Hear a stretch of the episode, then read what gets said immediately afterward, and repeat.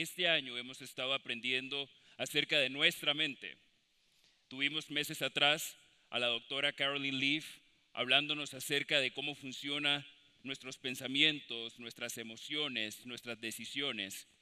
Y fue una enseñanza valiosa porque nos enseñó a poder tomar conciencia y control del poder que en el libre albedrío hemos recibido de parte de Dios para administrar lo que pensamos, lo que sentimos y lo que decidimos hacer. Esas tres cosas sabemos que juntas suman nuestra alma. Pero muchos de nosotros en algún momento nos hemos preguntado, ¿y cómo funciona la mente de Dios? ¿Qué será lo que podría haber pasado por la mente de Dios cuando pasan situaciones o circunstancias en nuestra vida o cuando pasamos por una situación difícil? Y a veces nos queremos, a veces lo pensamos y otras veces lo articulamos y decimos, Dios, ¿qué carajos estás pensando? Algunos tal vez no se atreven a decirlo, pero yo sé que lo han pensado. Y por eso la enseñanza de hoy se, se titula Conociendo la mente de Dios. Nada más y nada menos. Entonces, vamos a ir a la palabra y vamos a estudiar empezando en el texto que encontramos en Isaías, versículo, versículos 8 y 9 del capítulo 55 en la versión, en la nueva traducción viviente. Isaías 55 del 8 al 9 y leo para ustedes. Mis pensamientos no se parecen en nada a sus pensamientos, dice el Señor, y mis caminos están muy por encima de lo que pudieran imaginarse. Pues así como los cielos están más altos que la tierra, así mis caminos están más altos que sus caminos y mis pensamientos más altos que sus pensamientos. Aquí el profeta nos dice clarísimamente, eh, a nombre del Señor, nos dice y nos aclara desde el principio que nuestra forma de pensar y nuestra forma de actuar es es completamente distinta a la de Dios y que la forma de pensar y actuar de Dios es muy superior a la nuestra.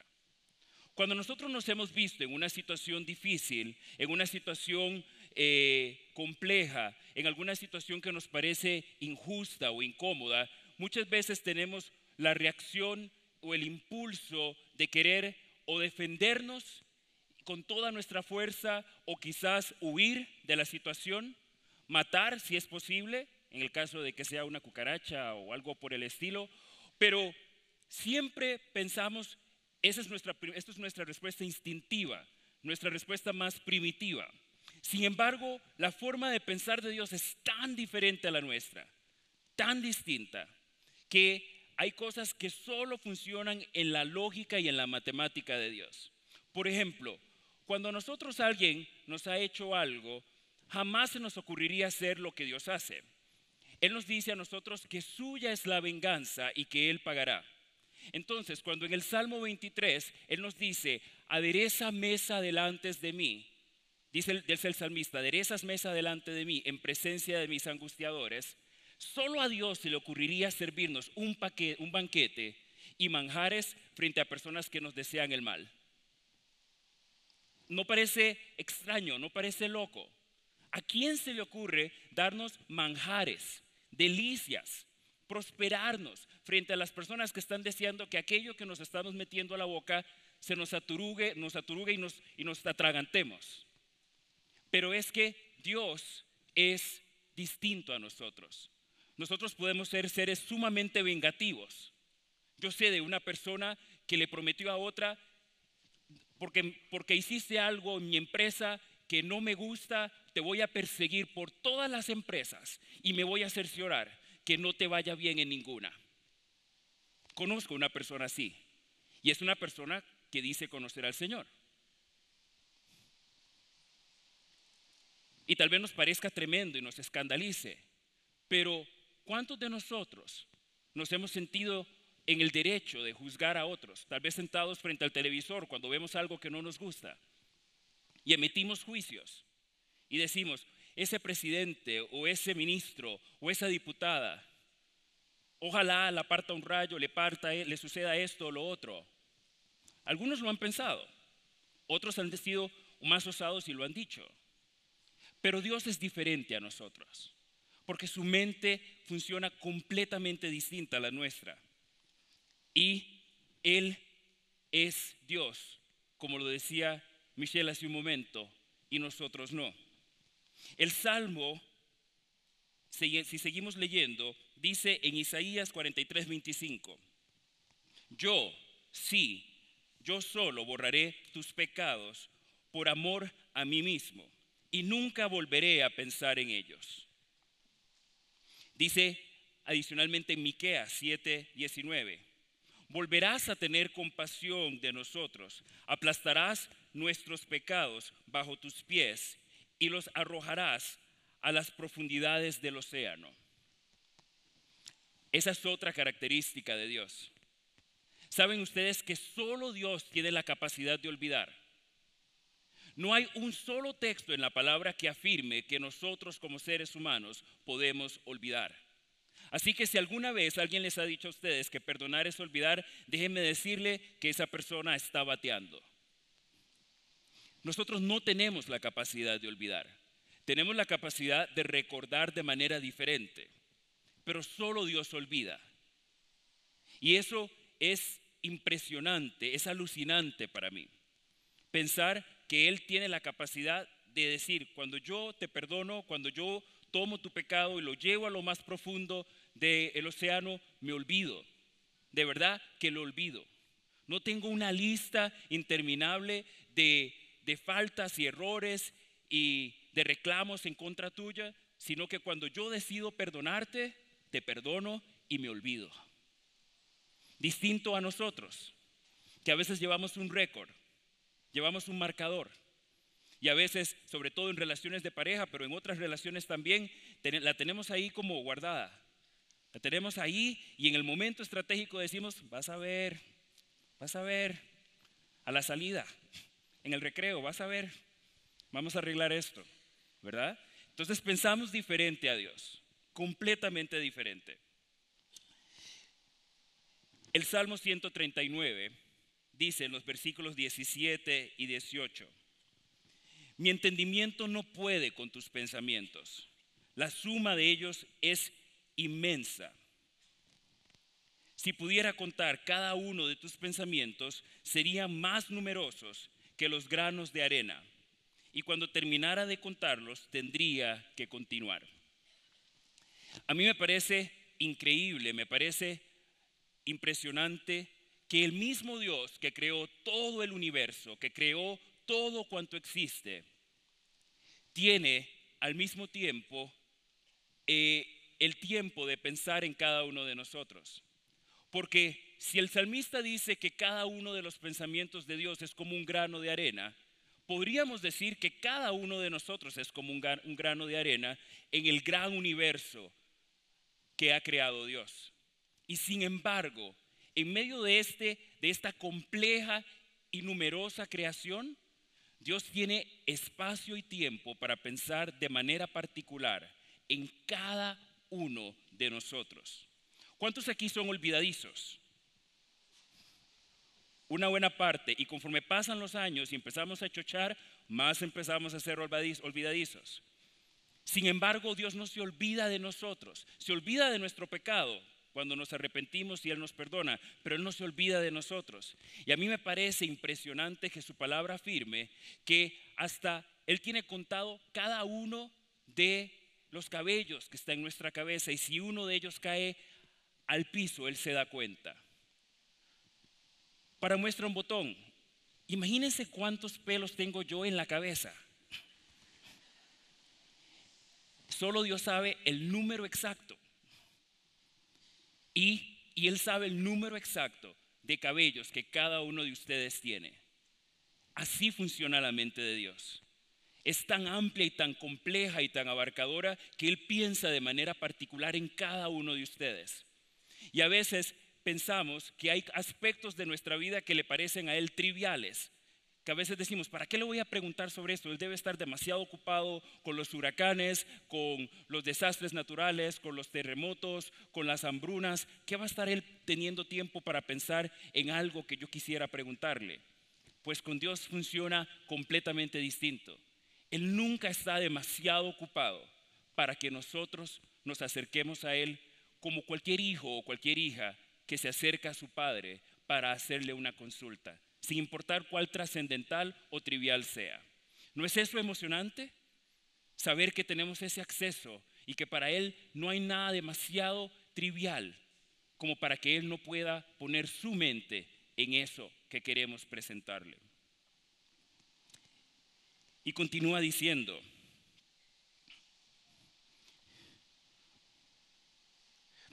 en Jeremías 29:11, que además es mi versículo favorito en toda la palabra. Y leo para ustedes en la versión Reina Valera. Porque yo sé los pensamientos que tengo acerca de vosotros, dice Jehová, pensamientos de paz y no de mal, para daros el fin que esperáis. Él dice, yo sé los pensamientos que tengo acerca de cada uno de ustedes nos sigue reafirmando que Él piensa de una manera muy particular, con nombre y apellido en cada uno de nosotros, y que Él tiene planes y sueños y anhelos específicos con nombre y apellido que Él quiere cumplir en cada uno de nosotros y que Él quiere cumplir los anhelos de nuestro corazón. A mí eso me parece emocionante, pensar que Él desea cumplir cada uno de nosotros nuestros deseos y es que además, cuando Él nos ve a nosotros, Él no ve un, algo medio hecho, algo, incompleto, algo que está eh, ahí a medio hacer, a medio cocinar. Él sabe que nuestro caminar con Él es un proceso. Pero cuando Él ve a cada uno de nosotros, Él ve una obra completa y terminada. Porque Él es el alfa y la omega. Entonces Él sabe cómo empieza la historia y Él sabe cuál es el final de la historia. Así que cuando Él nos ve a cada uno de nosotros, y si Él es el alfarero y nosotros somos el barro, entonces Él ve en nosotros la obra maestra completa, absolutamente completa y perfecta. Y a mí me gusta imaginar que el día que estemos en la presencia de Dios y su obra se vea finalizada y ya Él le ponga la firma a cada uno de nosotros, seremos como el reino de Dios será como una gran galería de arte donde cada uno de nosotros daremos con nuestra obra completa, la obra completa de Dios en nuestra vida, daremos honor y gloria al creador y al artista de artistas.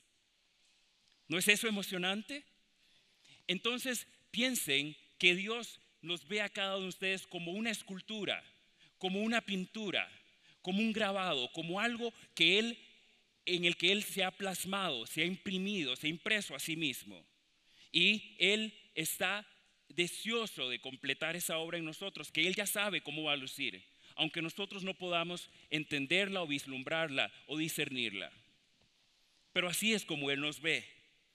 Y yo estoy seguro que Él se emociona también y que Él se pule cada vez que puede añadir un, un trazo más de color, eh, cambiar, quitar algo y añadir otra cosa para hacernos cada vez mejor. Dice en números 23, 19. Dios no es hombre para que mienta, ni hijo de hombre para que se arrepienta. Él dijo y no hará, habló y no ejecutará.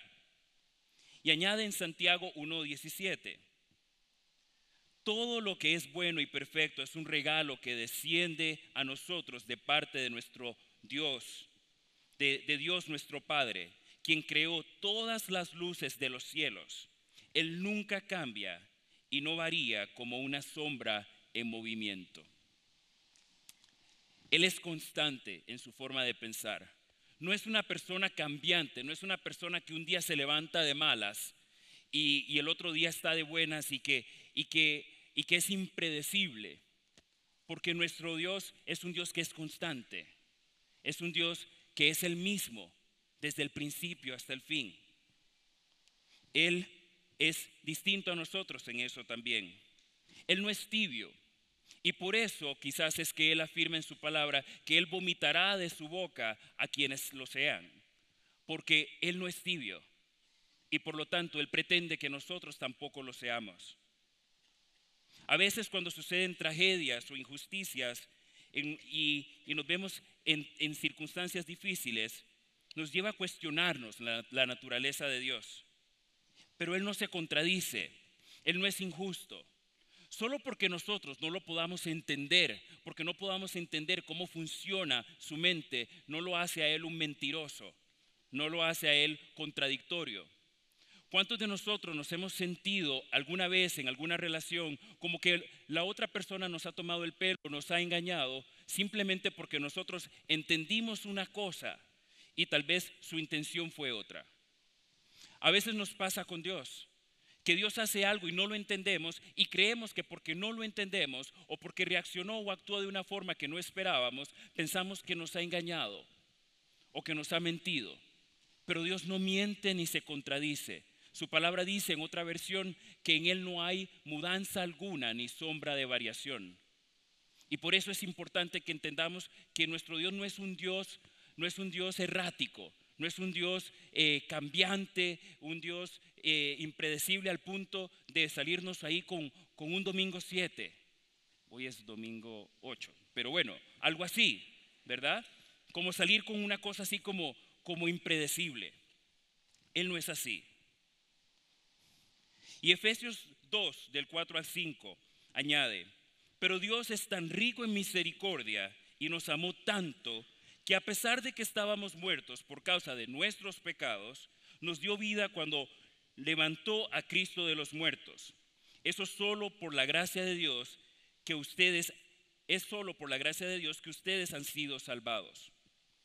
Y añade en la misma versión, en la nueva traducción viviente, dice en números 14, 18. El Señor es lento para enojarse y está lleno de amor inagotable y perdona toda clase de pecado y rebelión, pero no absuelve al culpable. Él, él, él extiende los pecados de los padres sobre sus hijos. Toda la familia se ve afectada hasta los hijos de la tercera y la cuarta generación. Y aquí espero que entregarles algo que ojalá cambie para siempre la forma en la que nosotros tomamos decisiones y que nos demos cuenta de la gran responsabilidad que tenemos nosotros en co-crear cosas con Dios. La palabra aquí nos afirma que Dios es misericordioso y nos enseña una y otra vez que nuevas son cada mañana las misericordias de Dios, que Él es lento para la ira, pero al mismo tiempo nos dice que Dios no alcahuetea a nadie. Que Él, aunque es perdonador, aunque está más deseoso de tener relación e intimidad con nosotros y restaurarnos y perdonarnos, tampoco nos absuelve de las consecuencias de nuestros actos. Porque Él quiere que aprendamos. Y eso quiere decir que, según lo leímos acá en el pasaje en números, que cuando nosotros dejamos de hacer lo correcto. Muchas veces no solo llevaremos nosotros las consecuencias, sino también nuestros hijos y los hijos de nuestros hijos. Eso quiere decir que nosotros podemos ser quienes aceleremos las bendiciones de Dios o las maldiciones. Que nosotros podemos atraer maldición sobre nuestra vida, no porque Él piense o porque Él se afane por maldecirnos, sino porque nosotros en nuestra desobediencia podemos acarrear tal daño que no solamente lo percibamos nosotros, sino también nuestros hijos y los hijos de nuestros hijos. Eso pone en perspectiva su perdón y su misericordia, pero también Él es justo. Y por eso es importante que tomemos conciencia de que nosotros podemos ser el motivo de la bendición o la maldición de nuestros hijos y los hijos de nuestros hijos con nuestras decisiones. Una tremenda responsabilidad.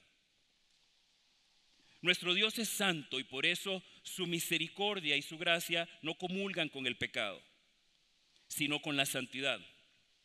Lo afirma en el Antiguo y en el Nuevo Testamento. En el Antiguo Testamento lo encontramos en Isaías 6.3, cuando dice, Con fuerte voz se decían el uno al otro, Santo, Santo, Santo, es el Dios único de Israel, el Dios del universo. Toda la tierra está llena de su poder. Y luego lo repetimos o lo encontramos de nuevo en el Nuevo Testamento en Apocalipsis 4:8, cuando dice, y los cuatro seres vivientes tenían cada uno seis alas, y alrededor y por dentro estaban llenos de ojos, y no cesaban de día y de noche de decir, Santo, Santo, Santo es el Señor Dios Todopoderoso, el que era, el que es y el que ha de venir. Estos seres, estos serafines, dicen, eh, Santo, Santo, Santo. Y el que sea santo, tres veces santo, no solo lo hace apartado por completo de todo pecado, sino también lo hace majestuoso. Lo hace por encima de todo y de todos. Hace a nuestro Dios un Dios trascendente. Los serafines se cubren los ojos y tienen múltiples ojos, pero este acto de cubrirse con sus alas es un acto de reconocimiento de que no son dignos de estar ante tal majestad, ante tal gloria. Y aunque Dios a través de Jesús nos ha abierto el camino para que tengamos libre acceso a nuestro Dios, es importante que no olvidemos, en medio de esa confianza y esa intimidad y esa cercanía que hoy tenemos con Él, que no se nos olvide que Él es Dios y nosotros no. Porque a veces desarrollamos tal, nos volvemos tan confianzudos y los ticos somos particularmente confianzudos. Somos un poquito igualados. Y a veces nos queremos como igualar con Dios. Y se nos olvida un poco que Él es Dios, que nos ama profundamente, que somos sus, que somos sus hijos, que la palabra nos llama la niña de sus ojos, pero aún así Él es Dios y nosotros no. Y que eso no se nos olvide, porque Él es soberano, Él es tres veces santo, Él es majestuoso, Él es trascendente. Y a pesar de ser misericordioso y amoroso, también es justo, como hemos aprendido. Romanos 12, del 1 al 2, un pasaje que a menudo citamos, dice, en la nueva versión internacional. Por lo tanto, hermanos, tomando en cuenta la misericordia de Dios, les ruego que cada uno de ustedes en adoración espiritual ofrezca su cuerpo como sacrificio vivo, santo y agradable a Dios. No se amolden al mundo actual, sino sean transformados mediante la renovación de su mente. Así podrán comprobar cuál es la voluntad de Dios, buena, agradable y perfecta. Y añade en Primera de Corintios 2:16, ¿quién ha conocido la mente del Señor para que pueda instruirlo? Nosotros por nuestra parte tenemos la mente de Cristo. El deseo de Dios en estos dos pasajes es que nosotros vivamos en medio de su voluntad, que nosotros podamos aprender a discernir, teniendo la mente de Cristo, podamos discernir la voluntad de Dios para nuestras vidas. Y esa voluntad siempre va a ser buena, siempre va a ser agradable, siempre va a ser perfecta.